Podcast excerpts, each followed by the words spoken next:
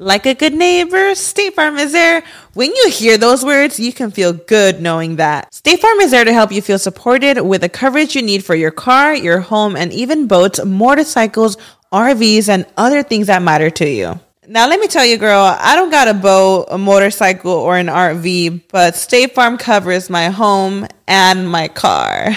With a State Farm agent, you know someone is there to help protect your future by helping you choose the coverage you need. With so many coverage options, it feels good knowing you can find what fits for you. And you know what? Getting insurance can be so intimidating because you don't know exactly what you need. So having an agent that could help you with each step makes it so much easier.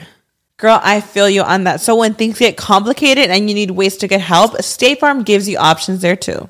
Maybe you like to handle things in person or on the phone with your local agent, or you prefer to do it on statefarm.com or on the award winning app. State Farm lets you do things your way. I personally am the type of gal that likes to do things through an app. It just makes it more easier than going in person or hopping on a call. So I love that they have that option available.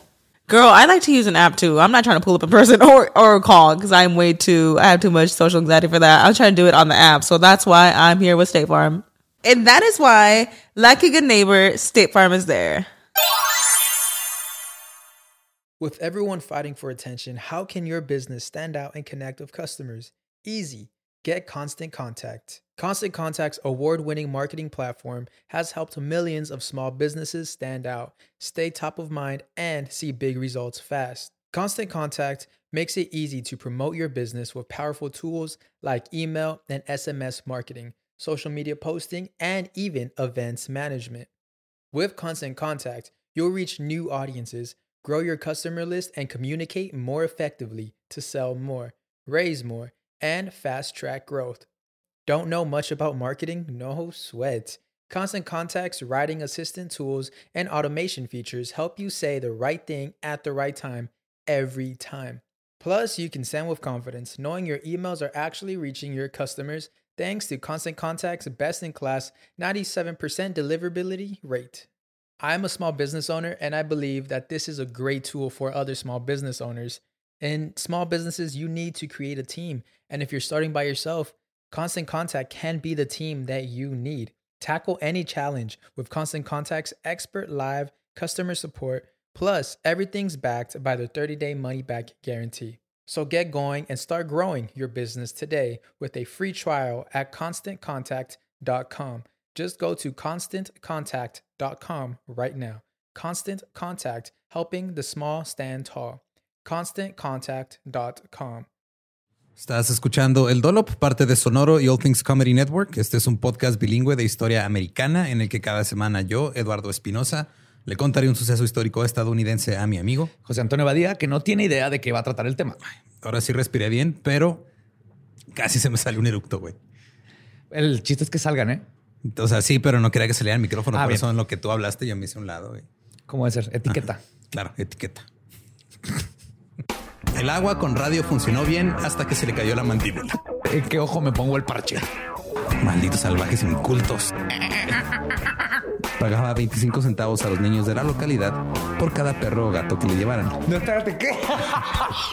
El parque se hizo consciente, el parque probó la sangre, güey. ¿De qué se va tan? Lo bueno es que nada más te trabas cuando lees, ¿verdad? Sí, sí, sí. –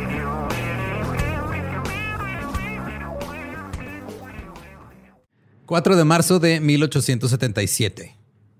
Garrett Augustus Morgan nace en Claysville, en Kentucky. Sus padres eran mestizos y era 1877. Yo sé que esto va a estar una vida difícil. Entonces eran víctimas de racismo po- por parte de los blancos que los odiaban por ser negros y por parte de los negros que los odiaban por ser productos de esclavos y dueños de esclavos blancos. La historia de México, de hecho. Están ahí en medio. Ajá. No te quieren ni uno ni el otro. El padre de Garrett lo crió siempre con una gran conciencia de los prejuicios raciales que existían. Dijo, güey, toda tu vida te vas a topar con esto. Nomás cuidado y estate alerta. Es como el consejo que me dieron cuando usas tu patín del diablo, estás en medio, güey. No te quieren ni los de las patinetas ni los de los patines. Y eso es este, tú te lo buscaste por andar en patín del diablo. Mis papás no les alcanzaba para unos patines, se equivocaron, me dieron un patín del diablo. Nunca tuve patín del diablo. Oye, si tuve una vez mi, mi abuela de la Ciudad de México, mi abuela Marcela me regaló uno. Y la neta estaban divertidos. pero lo, lo usé como dos semanas y luego regresé a la patineta. Cuando Morgan tenía 14 años, en 1891, el Ku Klux Klan estaba aterrorizando a todos los negros en Kentucky. Había cruces quemadas, había linchamientos, los rebel yells, que eran pues, estos gritos de rebelión sureña, porque están rebelando contra el norte que les ganó la guerra. Ajá. se convirtieron en parte de la vida diaria. Además, las casas en las que vivía la gente estaban hechas de madera seca, muchas veces madera de segunda o de tercera mano, y pues a cada rato se terminaban quemando también. Oh my God. Qué feo que el Klux Klan sea parte de tu vida diaria, güey. Horrible. Así que el te fue ayer, se me ponchó la llanta, no pagué el gas. Y me persiguieron cinco cuadras por mi color de piel. Unos güeyes vestidos de fantasmas. Cuando terminó quinto grado, Morgan decidió irse de ahí. Tenía 14 años, se mudó a Cincinnati, Ohio, solo, con poquito dinero, pero rápidamente encontró trabajo como un haz de todo, como un handyman. Candyman. Ajá. Morgan también sabía que necesitaba ir a la escuela para salir adelante, pero no podía ir a la escuela por el trabajo. Entonces, con el dinero que ganaba en su trabajo, contrató tutores y empezó a dominar las materias desde su casa. O sea, él Wow. solito se pagó su homeschooling. También aprendió varias habilidades que creía que le servirían para los negocios. Pero su viejo problema, el clan, había llegado a Cincinnati. se estaba extendiendo y con él llegaron los linchamientos y Morgan se mudó de nuevo. Esta vez se mudó a Cleveland, Ohio. Llegó el 17 de junio de 1895. Era parte de la población negra de Cleveland en el tiempo, que eran 3.000 de 310.000 que había en la ciudad. Oh my God. Menos del 1%. Morgan consiguió una habitación y comenzó a buscar trabajo en esta nueva ciudad, que era también racista, pero menos linchadora. Ok. Fue. Vengan a Cleveland. No los odiamos tanto, pero no los matamos. Sí, nada más les gritamos de lejos. Se fue negocio tras negocio buscando trabajo, pero todos le decían lo mismo. No contratamos negros. Eventualmente encontró un negocio que estaba dispuesto a contratarlo, que se llamaba Roots and McBride, que era una fábrica de máquinas de coser. Morgan fue contratado por 5 dólares a la semana. Tenía 17 años. Esto sería más o menos como unos 140, 150 dólares por semana ahorita. No, Son no como está tan mal. 3 mil pesos, que es un salario de supervisor de maquila aquí en Juárez, por ejemplo, güey. Estamos hablando Sí. de 10 mil, 12 mil pesos mensuales. Si no, no está mal. No está mal para sus 17. Muy bien. Morgan estaba fascinado por las máquinas de coser. Él, él solito aprendió a usarlas, aprendió a coser para sí mismo y aprendió cómo funcionaban. Llegó a tener tanto conocimiento que el dueño de la fábrica lo ascendió a reparador.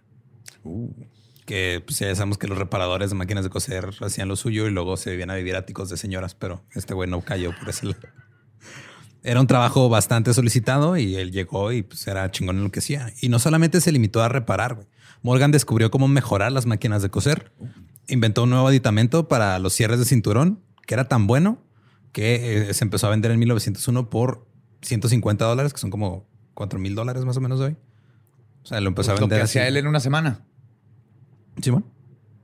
Este, el.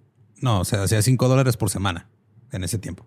Ahora Ah, son perdón. 150 dólares de la, esta época. Sí, sí, sí. sí. Ey, ey. Ay, ya, Me ando Mira, metiendo ma- en Le matemáticas. estoy metiendo este, dos líneas de tiempo a tus matemáticas, güey. También No, yo no, me no. mamé, perdón.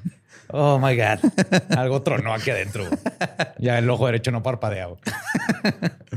Ahora, en, en este momento, Cleveland era una ciudad muy próspera. Era una chingonería. Desde 1901 hasta las elecciones a la alcaldía en 1915, Cleveland expandió los servicios de la ciudad, pusieron un tranvía público, una planta de luz eléctrica, eh, cambiaron los impuestos para beneficiar a los trabajadores. Los estadounidenses de todo el mundo elogiaban a, bueno, de, sí, de todo el país elogiaban a Cleveland como una de las ciudades mejor gobernadas del país. Wow. Hace Cleveland. 120 años. Sí. Pasó ahí. Y luego después este, tuvieron, años después, decayó tanto que terminaron teniendo incendios en el río. Y el show de Drew Carey. Ahora, para esta época, Harry Davis se postuló para alcalde. Harry era hijo de inmigrantes galeses. Su padre pasó de trabajador siderúrgico a funcionario electo en la Cámara de Representantes de Ohio, en el estado. Y Harry se hizo rico él iniciando su propia compañía telefónica y luego consiguió con sus contactos que lo pusieran como tesorero de Cleveland.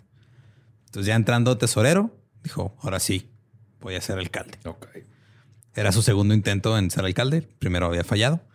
Y Harry era republicano conservador que estaba compitiendo contra el, el- el que estaba ahí, el alcalde, el populista, que le estaba yendo bien chido, que no era, era liberal. Entonces el oponente de Harry estaba en contra de todo lo que Harry representaba. Harry estaba en contra de los sindicatos, como pues, los republicanos hasta la fecha. Yes. Este eh, Harry estaba en contra de las leyes fiscales que ayudaban a las áreas este, pobres donde estaban los inmigrantes, siendo que era hijo de inmigrantes galeses. Y también se oponía a que subieran el salario mínimo a 2.50 por hora. No ha cambiado. güey. No, van 100 años en la misma plataforma. Pero Ha- Harry era un conversador carismático, llamativo y con retórica que se compara a la del vendedor de autos. Así que llegas acá a comprar un carro usado y el güey te convence y te vende todo y luego te chingo. Sí, y sales con una Nissan Rogue del año que no querías. No. Su oponente era un orador con los pies en la tierra. Era un güey así súper, súper centrado. De esos que pues trataba de hacer todo bien. Pero una vez estaba en una reunión con un grupo de alemanes, trató de hablar alemán y la cagó y accidentalmente dijo que estaba con el Kaiser. Sí, o sea, quiso denunciar al Kaiser y dijo, ah, sí, el Kaiser es chido porque no sabía hablar alemán. Ich bin Kaiser sexy, man. sexy Bam Bam Kaiser. Ja, ja, Ja, Bam Bam mm, nein, Kaiser. nein, Bam Bam. Nein.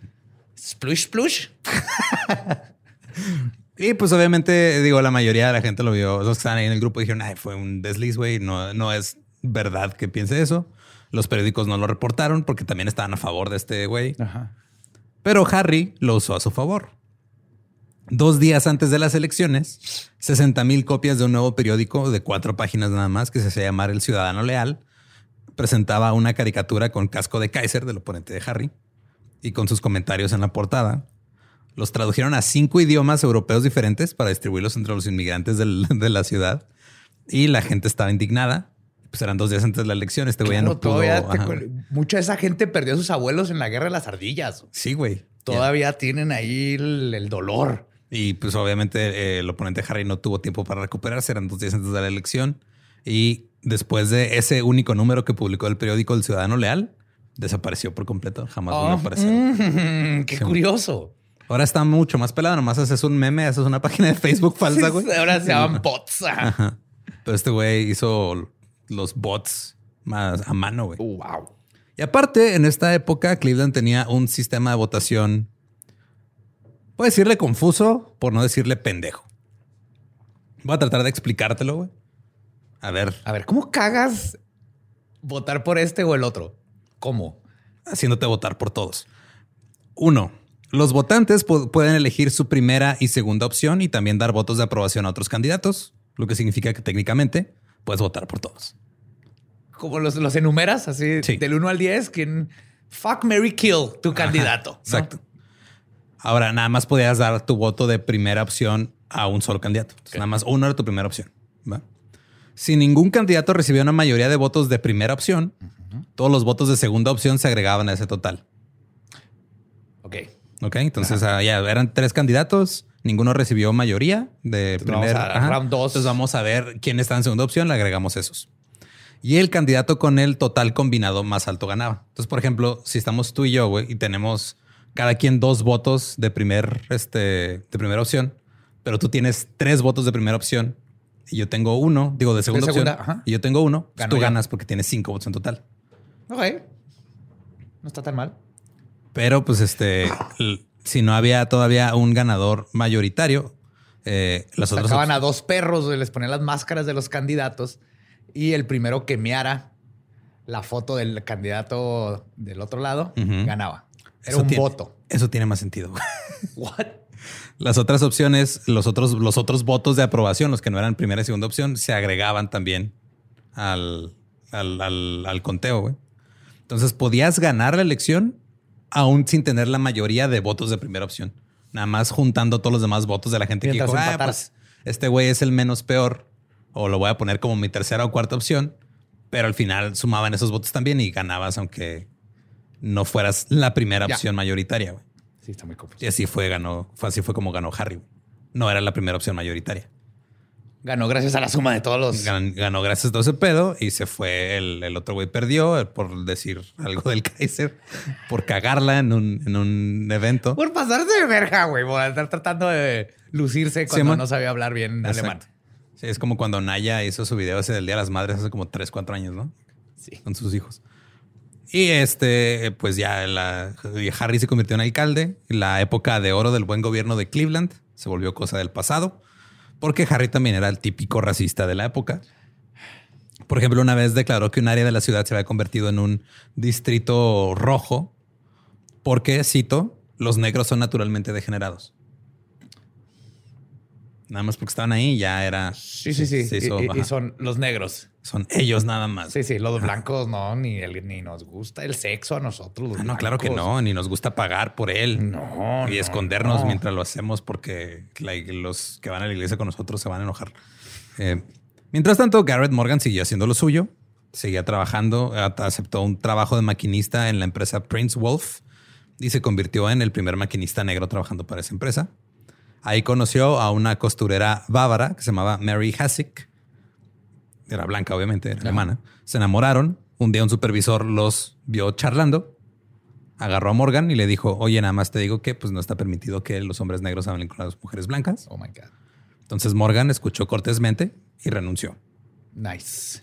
Con el dinero que había estado ahorrando por los inventos y las cosas que había, había estado haciendo, alquiló unas- una oficina a unas cuadras de su antigua compañía de Prince Wolf y abrió su propio taller de reparación de máquinas de coser. Obtuvo una patente y el negocio le estaba yendo bien chingón. Se casó con Mary y construyó una casa. Jim Morgan es un chingón. Estaba muy, muy cabrón. En 1910, Morgan y Mary abrieron una sastrería y pusieron su propia línea de ropa.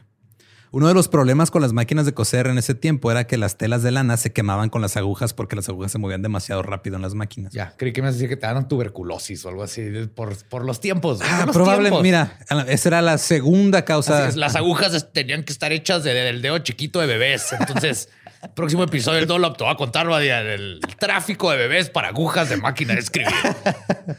de coser, güey. De coser, ¿verdad? Sí, para las máquinas de escribir. Eran los dientes. Simón. Sí, güey, pues para que marcara la, la- el papel. Los tallabas. ajá, los tallabas. Ponían las letritas. Otros niños le ponían las letritas a Claro, los porque dientes nada, de tenías, los otros niños. necesitabas manos pequeñas. y y se, se puso a lidiar este, a tratar de arreglar este problema porque, güey, no podemos hacer ropa de lana porque las máquinas de coser, la aguja los, los queman por la fricción. Trató de hacer diferentes tipos de lubricantes y aceites y accidentalmente descubrió una mezcla que enderezaba las fibras de la tela. Están las fibras onduladas, se la ponías y se enderezaban. Así que Morgan tomó prestado el perro terrier eh, eh, el- del vecino y le puso la mezcla, güey. ¿Qué Y- perro es este que usaron para experimentos en el Dolop o el 16?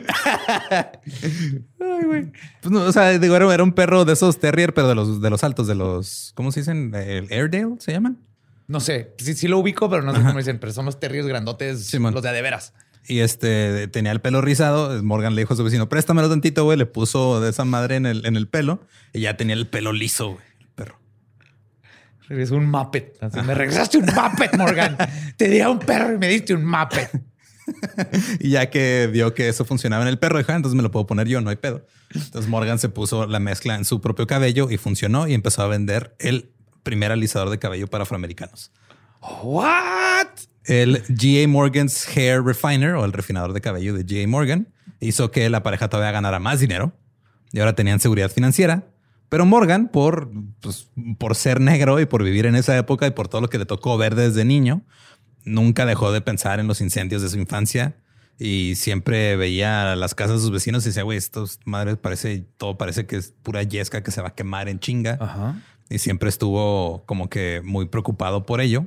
Entonces su solución fue comenzar a desarrollar un casco de seguridad para bomberos. Ok.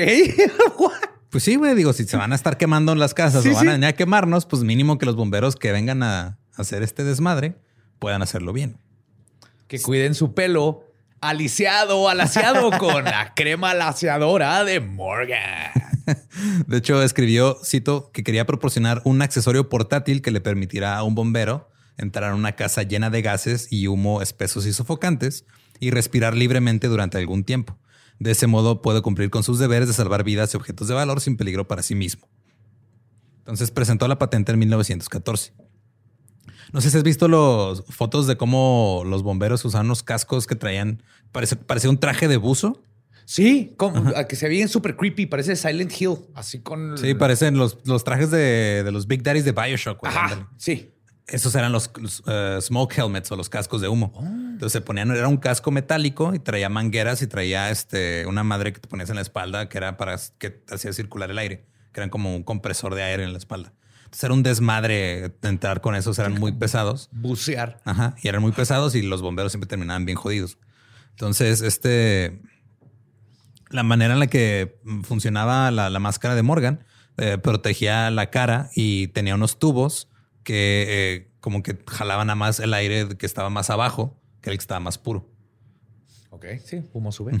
Y este, el dispositivo de Morgan era mucho más ligero y más sencillo de usar que estos pinches cascos de humo gigantes. Me ha encantado ver esa conversación con su vecino. Eh, vecino, voy a hacer unos madres con unos tubos así para que los bomberos puedan entrar. Préstame tu lo que- perro. Préstame, sí, exacto. ¿Me presta tu perro? ¡No! ¡Me regresaste un moped! Yo no me quejaría si me No, la neta está bien cagado de la risa.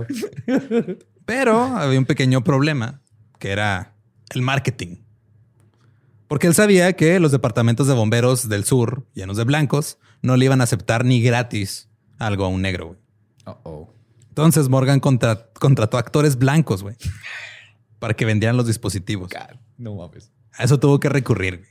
Wow. O sea, por un, invento que iba a salvar vidas. a salvar vidas, Y tuvo- salvar las propias vidas de los blancos. Ajá, tuvo que recurrir a contratar a un güey blanco para que hiciera las demostraciones. Yo primero muerto y ahogado de humo que comprarle a un negro un traje que me proteja. Así era. En una demostración en No Nueva saquen Orleans. eso de contexto, por favor. ¿Eh? Y se les ocurra.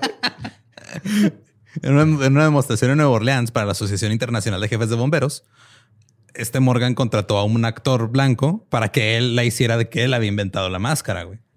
Mientras Morgan hizo algo que también en retrospectiva fue un poco racista. Eh, él se puso en personaje como el gran jefe Mason. Como nativo americano. Sí, sí, sí, sí. Chief. Puso un tipi y lo llenó de humo.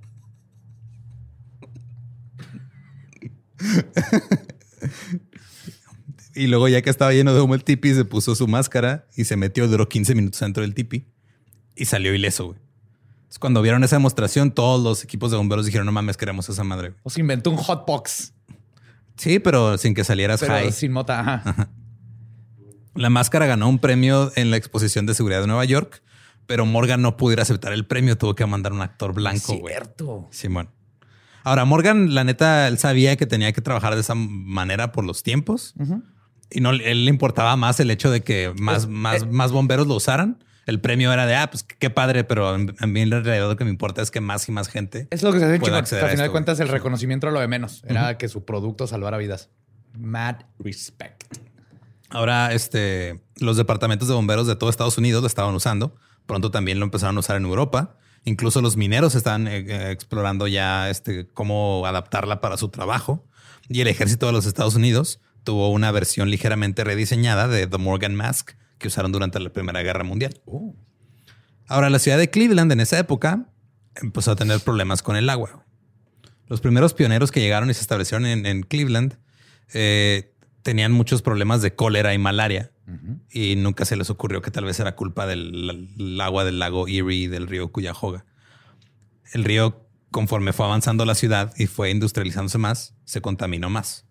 Entonces, para la década de 1860, había tanta suciedad en el agua que tuvieron que iniciar The Cleveland Water Works, que estos eran túneles de agua que construían desde la costa del lago hasta el interior para poder transportar agua fresca desde adentro del lago hasta acá afuera. Ok. Casi toda la suciedad. Porque la quedaba- natural ya estaba llena de caca. Exacto. Entonces, este, hacían unas madres que se llamaban cunas. Que las cunas eran una tubería de 90 metros de largo y 1.2 metros de diámetro que se abría en un extremo que era pues, literal, parecía, o sea, era para como recolectar agua. De hecho, todavía existen algunas. Hay en, en Chicago, Cleveland, no me acuerdo qué otras, pero son casi todas están en el lago Erie y hay hasta la fecha como tres o cuatro que siguen activas. Su momento hubo un chingo en esta época, pero siguen activas y siguen este, bombeando agua potable. Entonces lo que hacían era que se instalaban desde la, desde la costa del lago a una profundidad de tres metros y medio. Y la primera así fue, duró un ratito, el agua limpia se bombeaba a través de la tubería hasta el primer depósito de la ciudad, que estaba entre las calles Kentucky y Franklin. Esto fue en 1860, 50 más o menos que hicieron este pedo. Para 1870 ya no había otra vez suficiente agua. Entonces tuvieron que hacer un nuevo túnel que ahora se excavó hasta una nueva cuna casi tres kilómetros de la costa. Se fueron mucho más adentro y esto llegaba hasta una estación de bombeo en la ciudad. Ahora, los tipos que trabajaban en estos túneles, porque pues tenían, alguien tenía que cavarlos, así como topos, les decían sandhogs o cerdos de la arena. Ajá. Porque todos eran migrantes irlandeses y alemanes. Que era por algo bonito, así que son puerquitos areneros. ¿Cuándo va a ser por algo bonito? Estamos en Estados Unidos y es el dólar. Eh, dos hand sandhogs murieron cuando uno olió gas y encendió un fósforo para asegurarse de que era gas. Ey. Hasta hace yo creo como 15 años y todo lo Ajá. seguir haciendo. Esa es la forma más fácil de checar si tiene gas tu boiler. Se sigue haciendo. Sí, y una vez me quemé este, todos los pelitos de la- los pocos pelos que tengo en la muñeca porque estaba mal puesto lo del boiler y lo iba a prender, iba a prender el piloto y no estaba en piloto, estaba abierto y pues salió el flamazo y me quemó los pelitos. Yo por eso siempre grito cuando lo va a aprender. Pero en de los casos ya llegó alguien a ayudarme y le digo, no, no pasó nada. No, por eso los calentadores de paso son el mejor invento Sí. de la historia. Sí, totalmente. Este episodio es traído a ustedes por calentador de paso, el águila azul. En mayo de 1898 comenzaron un nuevo túnel, ahora más lejos. Y ahora los Sandhogs ya estaban cavando dos kilómetros lago adentro, güey. O sea, ya estaban. Por- wow. Sí. Qué miedo. Y de repente, eh, pues eh, excavando, se toparon con una bolsa de gas natural. Explotó. Ocho de los Sandhogs fueron quemados. Los heridos se fue, arrastraron por 700 metros en el túnel. O sea, estaban Oh, casi a, a dos kilómetros y la explosión los regresó casi dos tercios. What the fuck? Este salieron eh, cuando llegaron a, a- a la entrada del túnel y los sacaron sus otros compañeros que estaban ahí, los llevaron a un lugar seguro. Y les dijeron, la próxima vez que hay una explosión, güey, para que no te haga nada, tienes que voltearte y ponerte lentes oscuros y caminar como si no lo estuviera pasando. Y ya con eso no te pega el shock. No, de hecho, así funciona. Ajá. Y como no hicieron eso, pues estaban muy heridos y murieron al día siguiente. Pobres. ¿Estás listo para convertir tus mejores ideas en un negocio en línea exitoso? Te presentamos Shopify. Tal vez no lo sabías, pero nuestro podcast More Than Mamis es un negocio y lo empezamos por supuesto para desahogarnos y hablar sobre la maternidad, no para convertirnos en expertas de ventas y del e-commerce. Así que sí, necesitábamos ayuda para vender nuestro merch y poner en marcha nuestra tienda. ¿Y cómo suena con Shopify? Llega otra venta. Shopify es la plataforma de comercio que está revolucionando millones de negocios en todo el mundo. Ya seas un emprendedor desde tu casa o desde donde sea, Shopify es la única herramienta que necesitas para iniciar, administrar y hacer crecer tu negocio sin dificultades. Con Shopify puedo gestionar pedidos, envíos y pagos desde cualquier lugar, brindándote toda la información y estadísticas de tus ventas al detalle. Regístrate para un periodo de prueba con tan solo un dólar al mes en shopify.com barra sonoro, todo en minúsculas. Ve a shopify.com barra sonoro para llevar tu negocio al siguiente nivel. Shopify.com barra sonoro. Dos meses después, en el mismo túnel, hubo otra explosión de gas. Esta vez eh, eh, murieron 11. El túnel fue sellado. Luego se trajeron dos cunas nuevas y empezaron a cavar otros dos túneles. Dijeron, ah, por aquí no, mejor vámonos por otro lado y vamos a darle por allá. El 14 de agosto de 1901 se incendió una de las cunas. Cinco Sandhogs murieron quemados. Otros cinco se ahogaron cuando saltaron al lago para alejarse del fuego. Y una semana después, uno ya mayor veterano que se llamaba Gustav Van Dusen estaba reparando la cuna quemada cuando escuchó un golpe proveniente de, del- de así como que por el eje. Fantasmas. Casi, güey. Le llamó a otro Sandhog y todos estaban tratando de averiguar qué, qué era y se dieron cuenta que había dos sobrevivientes ahí atrapados. Llevaban una semana allá adentro sin comer, respirando gas natural. Estaban súper débiles, güey. Entonces, Los lograron sacar. Al día siguiente hubo otra explosión de gas en un nuevo túnel en la cuna 3. El pozo fue destruido. Murieron seis Sandhogs. Todo se inundó. Algunos hombres se agarraron a los lados de las ruinas hasta que un bote llegó a buscarlos 24 horas después. O sea, están ahí agarrados así de la orilla de un tubo gigante, güey. 24 horas hasta que llegaron a rescatarlos. De hecho, mis, la- yo creo las dos peores formas considero yo de morir, que es o quemado o ahogado. Aquí te tocaban las dos. Sí, era, ah, no, pues, ah, ¿cómo se murió? No, no mitad sabemos. quemado, mitad Ajá. ahogado. Sí, su, peor, su peor miedo le pasaron las dos. Un pulmón está calcinado, el otro está lleno de agua. Te anota lo que quieras. Siguieron cavando túneles sin grandes accidentes por más de un año. Y luego en diciembre de 1902, otra vez hubo una explosión en la cuna 3 y murieron otros cuatro. Ahora, este, pues la esperanza de vida de un Sandhog no era muy grande, que digamos, no era muy larga. Eran inmigrantes y trabajaban juntos porque, pues, como tenían que estarse siempre en las zonas de, ex- de excavación por mucho tiempo, se volvieron muy cercanos y no les pagaban tan bien por el trabajo, que era un trabajo muy peligroso, pero estaban orgullosos de lo que estaban haciendo, güey, porque sabían que era algo importante para la ciudad. Y todos sabían que el proyecto terminaría una vez que terminaran con la cuna número 5. Dijeron, ya, o sea, nomás aguantamos hasta la cuna número 5. Ya tenemos Ya agua. acabamos. forever. La construcción de la cuna 5 comenzó en agosto de 1914 y esta tenía, este debía tener dos túneles paralelos que ya iba uno que se iba a conectar a la cuna número 4 y otro que se iba a extender a, a 8 kilómetros de del río Cuyahoga. Ajá. Entonces tenían que construir dos túneles. Entonces ya cuando llegan con la cuna número 5, la remolcan, la hunden donde va a ir, o sea, se la llevan así barco, la van jalando, la tiran donde tiene que estar. Los Sandhawks comienzan a hacer un túnel para unir las, las cunas 4 y 5, pero ahora las cosas eran diferentes a como se hacían antes. Por lo general, la forma en la que funcionaba el proceso antes era que los funcionarios de la ciudad recibían ofertas de contratistas, se hacía una licitación y luego escogían al, al mejor postor y ya le daban el contrato, ¿no? Como se hace la obra pública en muchos, muchos lugares. Menos en México. Digo, en teoría sí, En papel, sí. en papel sí. Pero esta vez la ciudad dijo, ¿saben qué? No vamos a hacer licitación, vamos a hacernos cargo del proyecto nosotros. La ciudad argumentó que como ya había habido muchas muertes, eh, ellos tenían que hacerse cargo para asegurarse de que estuvieran bien cuidados los empleados. Y parecía estar funcionando. Durante dos años todo estuvo chido, sin accidentes, sin muertes, utilizando la tecnología mejor que, que el que estaba disponible en ese momento. Hicieron un túnel vertical de 40 metros en medio de un cuadrado, o sea, era 40 metros de, de altura. En- había un cuadrado de acero de 30 metros de perímetro y ahí estaba el elevador. Entonces el elevador bajaba a los Sandhawks para que cavaran abajo en el piso del lago. Había un lugar este con un compresor de aire y una, un airlock, una... ¿Cómo se llama en español? Es como una cámara de. Una cámara ajá, de descompresión. De descompresión, ajá. Esta fue agregada después de que los gerentes del proyecto se dieron cuenta que el síndrome de descompresión era algo que, ¿Qué sucede que con sucede. el cuerpo? Que si no saben, pues te des- o sea, se te desbalancean los, eh, los gases en el cuerpo y luego te salen burbujitas en la piel y te mueres. Y, Sí, y o sea, la presión que tienes arriba de ti te afecta. De hecho, creo, que- creo que tenemos como 15 toneladas de aire en, en tu cuerpo. ¿Sabías eso? En todo, ah, en de todo peso. momento. Si lo mides de aquí hasta la atmósfera. Pues hay días que se sienten como 20 no me puedo levantar de la cama. Hay drogas para eso. Eh, esto agregaron est- o sea, estos como cámara de descompresión después de que perdieron a, a un par de empleados por, por el síndrome de descompresión.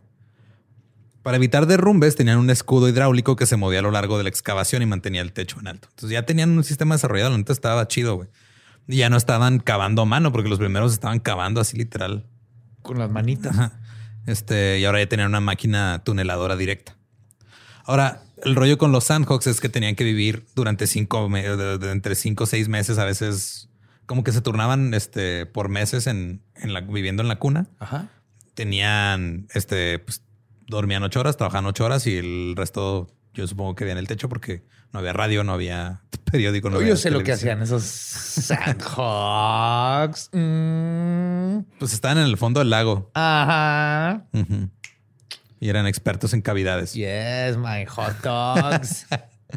El barco de suministros llegaba eh, a dejarles comida, todo ese rollo, pero pues no tenían manera de comunicarse al exterior más que mandando mensajes a través de los que llevaban los suministros. En el verano de 1916, los dos túneles estaban a solo un par de meses de estar terminados. Todo el equipo ya estaba súper animado, güey. Todo estaba bien chido. Te odio, güey. ¿Por qué? Aquí se acaba el episodio. Muchas gracias. No sé. No, porque siempre que se empieza a poner bonito, eh, Ajá. sigue un pero.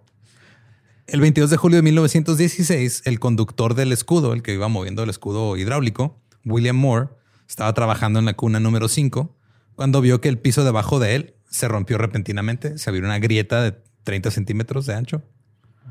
Y luego escuchó un rugido de gas natural salir de la grieta. Oh, fuck. Entonces, corrió lo más rápido que pudo para decirle a sus supervisores, algo está mal. El veterano Sandhawk Patrick Delaney escuchó- Prendió un cerillo. Tal vez es gas. Déjeme averiguo. No sé, ¿será gas? Ah, sí era gas. Te dije que era gas, pendejo. Te dije. Solo puedo comprobar si es gas una vez en mi vida. Pero está en lo correcto. Es lo importante. ¿eh? Sí, Y en estoy muerto. tumba, sí. Murió. Pero tenía la razón. Murió, pero tenía la razón. güey. Yes. ah, hombres. El veterano Patrick Delaney escuchó la historia del agujero de Moore. Inmediatamente renunció. Dijo, a mí llévenme. Ya, ya no quiero estar aquí, llévenme a tierra. Cuando iba rumbo a tierra en el bote, dijo, cito, hay suficiente gas en ese túnel para iluminar Cleveland. Y por iluminar no se refería a lámparas de gas. Ya. Eh, al día siguiente, la cuadrilla de medianoche tuvo que dejar de trabajar a las 4 de la mañana cuando las fugas de gas los obligaron a salir de los túneles. Y luego el compresor de aire se descompuso, entonces los funcionarios de la ciudad le dijeron al capataz de la cuadrilla, güey, construye una barrera al final del túnel y vamos a dejarlo hasta ahí por ahorita. Ajá. Al día siguiente, todos los trabajadores se negaron a ingresar al túnel y Gustav Van Dusen, el jefe del túnel de la Cuna 5, se reunió con el comisionado de agua y el director de servicios públicos. A Van Dusen le dijeron, mantenga a los trabajadores fuera del túnel hasta que se pruebe que es seguro para que el, para que, que es seguro el gas y se repare el compresor de aire. Dijeron, o sea, que nadie entre hasta que estemos seguros de que el nivel de gas es, está dentro de lo aceptable y que el compresor de aire ya funcione. Van Dusen le dio las órdenes al jefe de personal del túnel, Harry Vokes, quien entendió mal las órdenes. ¿Cómo entiendes mal? Y él escuchó de, ah, entonces quiere que envíe a los hombres al túnel.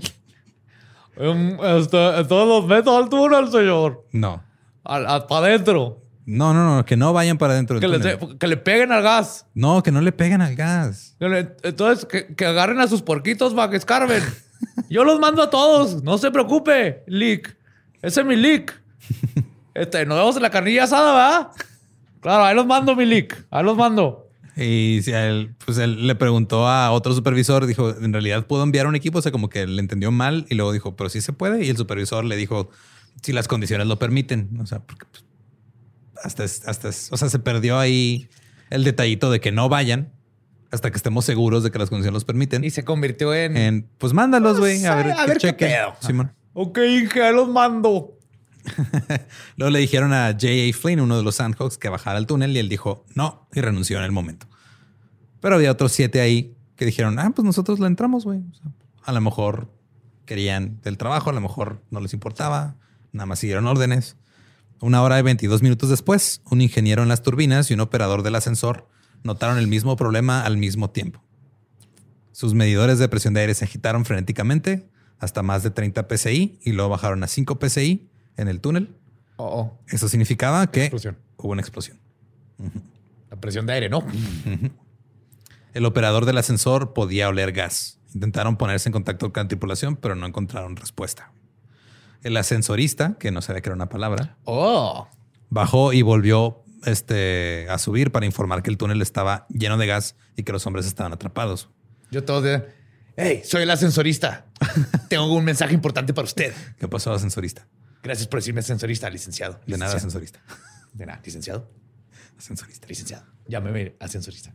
¿Qué me iba a decir entonces? Aquí hay gas. Ah, ah. Entonces decidieron intentar un rescate. Siete hombres bajaron, llegaron a 30 metros de profundidad cuando empezaron a caer desmayados por el gas. Uh, ya. Wow. Así en chinga. Los pocos que no se derrumbaron por completo intentaron sacar a los demás, pero de los siete que bajaron, solo dos sobrevivieron. Ahora, todos los que no estaban, este, a to- o sea, todos los anjos que no estaban en el túnel, están en la plataforma asustados y sin saber qué pedo, güey.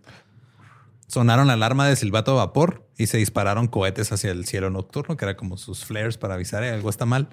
Pero con el humo de la fábrica y la niebla en la orilla del lago, no sabían si los alcanzó a ver la estación de salvamento que estaba en la orilla del lago. Entonces los hombres estaban al borde del pánico y necesitaban dos cosas. Necesitaban pulmotores que los pulmotores son los pulmones de acero. Era la única manera en la que podían este, reanimar a alguien cardiopulmonarmente. Y para llegar hasta donde estaban, los que tenían que reanimar necesitaban cascos de humo, güey. los smoke helmets. Ajá. Entonces de repente llegaron dos pequeñas embarcaciones de un carguero que andaba ahí cerca, que se llamaba la Estrella de Júpiter, se acercaron y se llevaron a los dos heridos para recibir asistencia médica. Y hasta la medianoche, pues esto fue a las nueve de la noche, a la medianoche, un capitán de la estación de salvamento llegó en una lancha a ver qué estaba pasando, pero no llevaba ni cascos ni pulmotores. Oh. Un Sandhog le dijo, ¿hay alguien que sepa sobre el aire? ¿Hay alguien en este barco que sepa algo? Sí, ya desesperado. güey. Pobre güey. Pues sí, o sea, estás ahí, güey, sabes que tus compañeros probablemente o se estén muriendo o ya se Sí, murieron. sí, llega un güey que no sabe ni qué chingados. Y llega el güey que dejaron la noche, güey, y llega tarde porque estaba dormido. Traje sándwiches. Sí, ¿les gusta, les gusta la, la mermelada con peanut butter? No. No, no traigo pulmotores, perdón. Hay que pastel de Costco. ¿No? Y luego, este, poco después de la medianoche, llegó Gus Van Dusen de su casa con rescatistas voluntarios y descendieron de inmediato a tratar de sacar a sus, a sus colegas, pero también cayeron víctimas del gas. Alguien llamó a la esposa de Van Dusen y le dijo, tu esposo acaba de morir. La esposa llamó a su hijo, Thomas Clancy, que era taxista, y le dijo lo que estaba pasando. Y Clancy dijo a la chingada, fue por un amigo suyo, güey, agarró un bote, se dirigió a la cuna 5. Y luego cuando llegaron ellos ahí, y luego llegaron los bomberos, güey.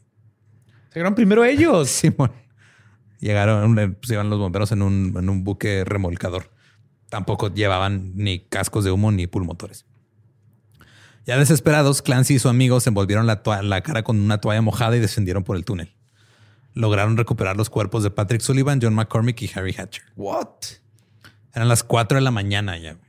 La explosión ocurrió a las 9.22 pm. El comisionado de aguas, Jaeger, ordenó que se cortara la presión del aire en el túnel. Eso iba a hacer que eh, los rescatistas pudieran entrar más fácil, pero al mismo tiempo existía el riesgo de que se colapsara el túnel porque no tenía tanta presión. Mientras tanto, ya regresó el remolcador. Ahora sí llevaba tanques de oxígeno, cascos de humo y un pulmotor. Un bombero y un amigo de Clancy usaron los cascos. Clancy otra vez se uh, tapó la cara con una toalla mojada y bajaron al, al ascensor. Cuando regresaron ya no habían podido rescatar a nadie y Clancy ya venía jodido y se desmayó. El alcalde, Harry Davis, salió a la plataforma a las 5 de la mañana y también llegó Garrett Morgan. Llegaron juntos. Wow, ok. O sea, no llegaron, no iban juntos, pero llegaron al mismo tiempo. Sí. Alguien lo había despertado y le había contado sobre el desastre que se estaba desarrollando. Resulta que un policía había visto una de las demostraciones de Morgan y sus máscaras y le rogó a sus supervisores que le permitieran ir a pedirle ayuda. güey. Entonces fue el policía a la casa de Morgan, güey, le tocó, le dijo, güey, estamos teniendo este Y todos pedo. máscaras. Vente Dime para que acá. Morgan se puso así, soy Taylor Man. Y llegó así con un traje de desastre volando. De hecho, llegó en pijama, pero llegó con un chingo de máscaras. Yeah. Y pijama de ese tiempo, tú sabes que traía gorrito así de picudo. güey. Eran pijamas de esos tiempos. Este también se llevó a su hermano Frank para que lo ayudara. Morgan pidió voluntarios. Solo dos de los hombres dieron un paso al frente, los que estaban ahí en la plataforma. Uno era Clancy, que ya se había recuperado del desmayo. Fucking clans. Estaba cabrón ese güey. No me denme una toalla, el armo, unos tweaks. Y este, y pues se fue Morgan, Frank, otro güey y Clancy se bajaron, se pusieron las máscaras de Morgan. Y en ese momento, el alcalde Harry Davis dio un paso hacia el frente, miró a Morgan a los ojos y le dijo adiós. Adiós. Sí, le dijo goodbye. O sea, el güey creyó que no iban a, salir vivos. ¿Qué es lo que quieres de un líder político, no? En- en- en- Claro, en no, no, no es momento de vamos, héroes. No, no, es- no era su estilo, güey.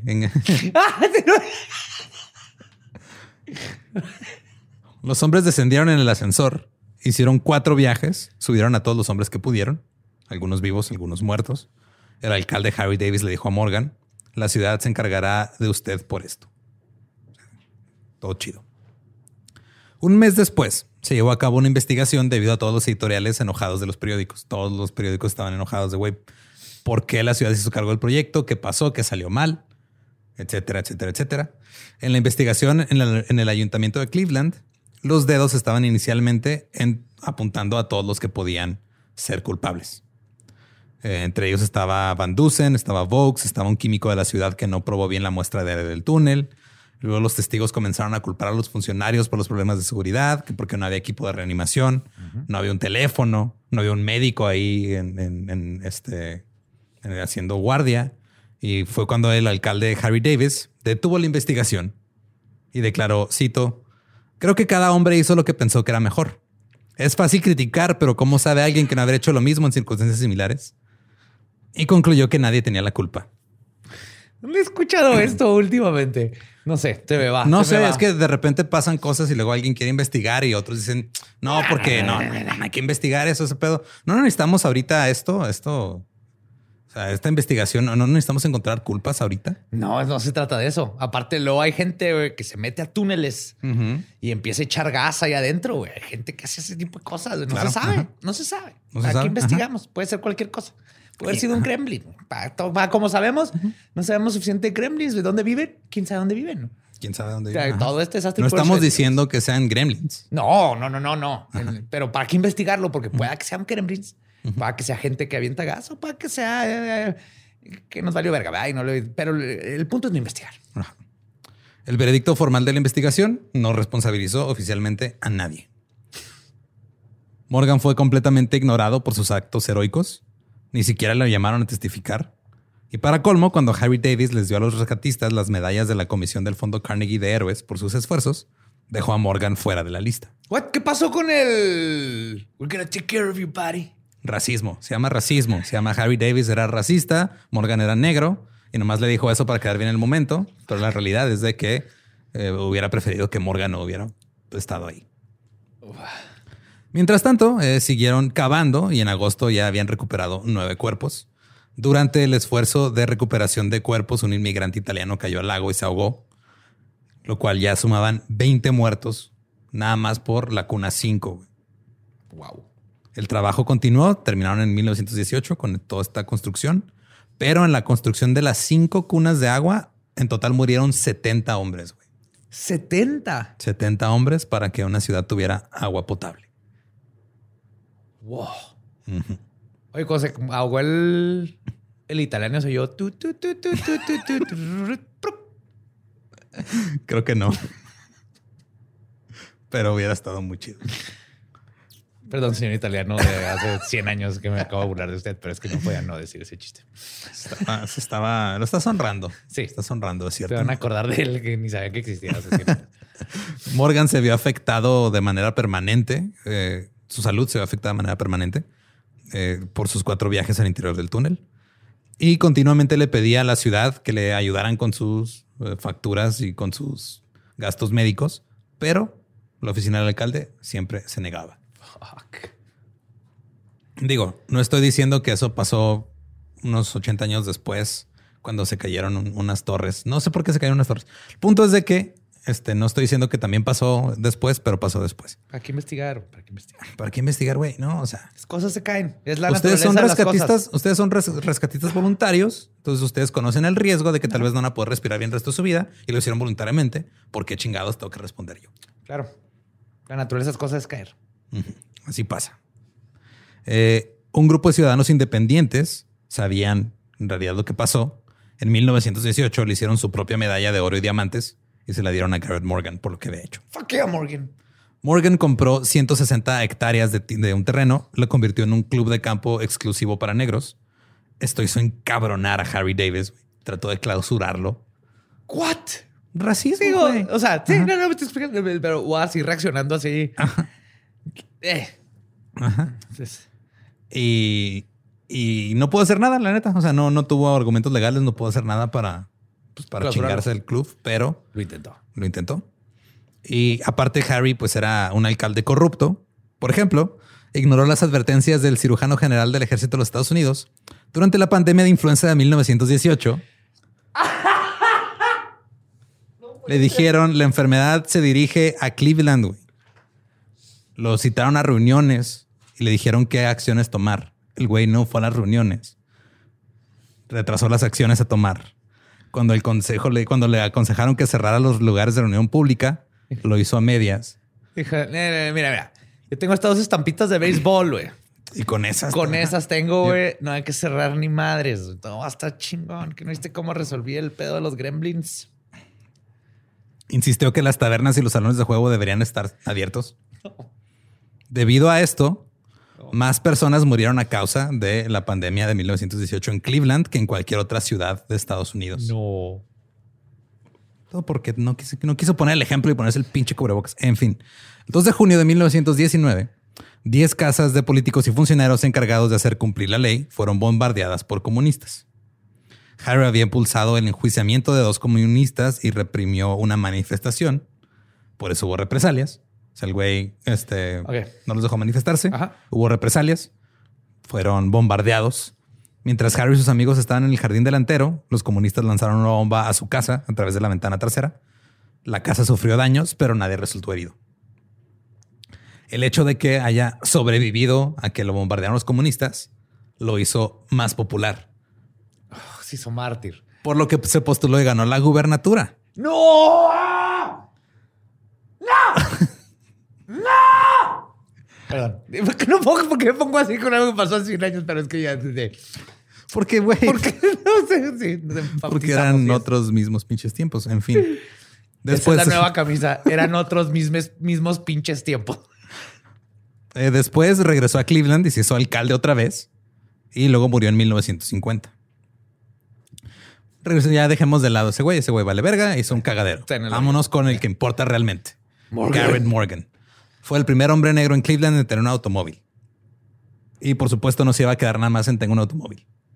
El güey se puso a desarmarlo, a entenderlo, a ver cómo funcionaba. Desarrolló el embrague de transmisión por fricción. What? En 1923, Morgan vio un accidente entre un tranvía y un carruaje tirado por caballos. Inventó la primera señal de tráfico de tres vías. Este güey inventó el semáforo, güey. ¡No! Sí, güey. Porque vio así un tranvía contra un, ca- un carruaje y dijo, esto está mal. Inventó la señal, digo, lo que fue después del Semáforo. semáforo. Ajá. Eh, lo patentó y la patente fue tan importante y tan grande que General Electric se la compró por 40 mil dólares, lo cual es más o menos medio millón de dólares de ahorita. Morgan murió el 27 de julio del 63, pero junto a- justo antes de su muerte fue honrado por el gobierno de los Estados Unidos por su invención de las señales de tráfico. Y después de su muerte se le dio su lugar en la historia, declarado oficialmente el héroe del rescate del lago Erie. De hecho, hoy en la actualidad, el, esta parte de Cleveland, el waterfront, lleva el nombre de Garrett Morgan y se le celebra como un genio y un humanitario y uno de los mejores inventores que ha tenido Estados Unidos en toda su historia. Holy fuck. Garrett fucking Morgan. Se hizo justicia, pero pues, tuvo que pasar un chingo de tiempo. Sí. Y esa es la historia de el Garrett Morgan, el hombre de la máscara de gas y el otro pendejo. Así que nomás sí es un desmadre. Eh, ese se nos va a olvidar. Sí. Pero está. Pues este sastre man. Sí, o sea, con su traje de desastre, con su máscara de gas, güey, no mames. Ese es el Iron Man original, güey. O sea, eso, güey, con Sastre Maja llegó así Sí, güey, era Tony máscara. Stark. O sea, el Es güey agarró un pinche Stark, pedazo de algo, dos tubos, inventó una máscara bien chingona, güey. Fue a sacar unos güeyes de un túnel. Este. Y luego se regresó y dijo, no quiero ver que se mueran caballos de nuevo. Ajá. Semáforo. ¡Boom! Yep. Y pues si quieren escuchar el episodio original en inglés, es el episodio 243 de The Dollop, The Gas Mask Man, Garrett Morgan. Y recuerden que nos pueden seguir a nosotros en todos lados como arroba el Dollop. Yo soy arroba ningún Eduardo. Ahí me encuentra como el va diablo. Y si no conocen su historia, están condenados a no querer investigar cosas que tienen que ser investigadas. Gremlins. ¿Estás listo para convertir tus mejores ideas en un negocio en línea exitoso? Te presentamos Shopify. Tal vez no lo sabías, pero nuestro podcast More Than Mamis es un negocio y lo empezamos por supuesto para desahogarnos y hablar sobre la maternidad, no para convertirnos en expertas de ventas y del e-commerce. Así que sí, necesitábamos ayuda para vender nuestro merch y poner en marcha nuestra tienda. ¿Y cómo suena con Shopify? Llega otra venta. Shopify es la plataforma de comercio que está revolucionando millones de negocios en todo el mundo. Ya seas un emprendedor desde tu casa o desde donde sea, Shopify es la única herramienta que necesitas para iniciar, administrar y hacer crecer tu negocio sin dificultades. Con Shopify puedo gestionar pedidos, envíos y pagos desde cualquier lugar, brindándote toda la información y estadísticas de tus ventas al detalle. Regístrate para un periodo de prueba con tan solo un dólar al mes en shopify.com barra sonoro, todo en minúsculas. Ve a shopify.com barra sonoro para llevar tu negocio al siguiente nivel. Shopify.com barra sonoro. ¿Estás listo para convertir tus mejores ideas en un negocio en línea exitoso? Te presentamos Shopify. Tal vez no lo sabías, pero nuestro podcast More Than Mamis es un negocio y lo empezamos por supuesto para desahogarnos y hablar sobre la maternidad, no para convertirnos en expertas de ventas y del e-commerce. Así que sí, necesitábamos ayuda para vender nuestro merch y poner en marcha nuestra tienda. ¿Y cómo suena con Shopify? Llegó otra venta. Shopify es la plataforma de comercio que está revolucionando millones de negocios en todo el mundo. Ya seas un emprendedor desde tu casa o desde donde sea, Shopify es la única herramienta que necesitas para iniciar, administrar y hacer crecer tu negocio sin dificultades. Con Shopify puedo gestionar pedidos, envíos y pagos desde cualquier lugar, brindándote toda la información y estadísticas de tus ventas al detalle. Regístrate para un periodo de prueba con tan solo un dólar al mes en shopify.com barra sonoro, todo en Ve a shopify.com barra sonoro para llevar tu negocio al siguiente nivel. Shopify.com barra sonoro.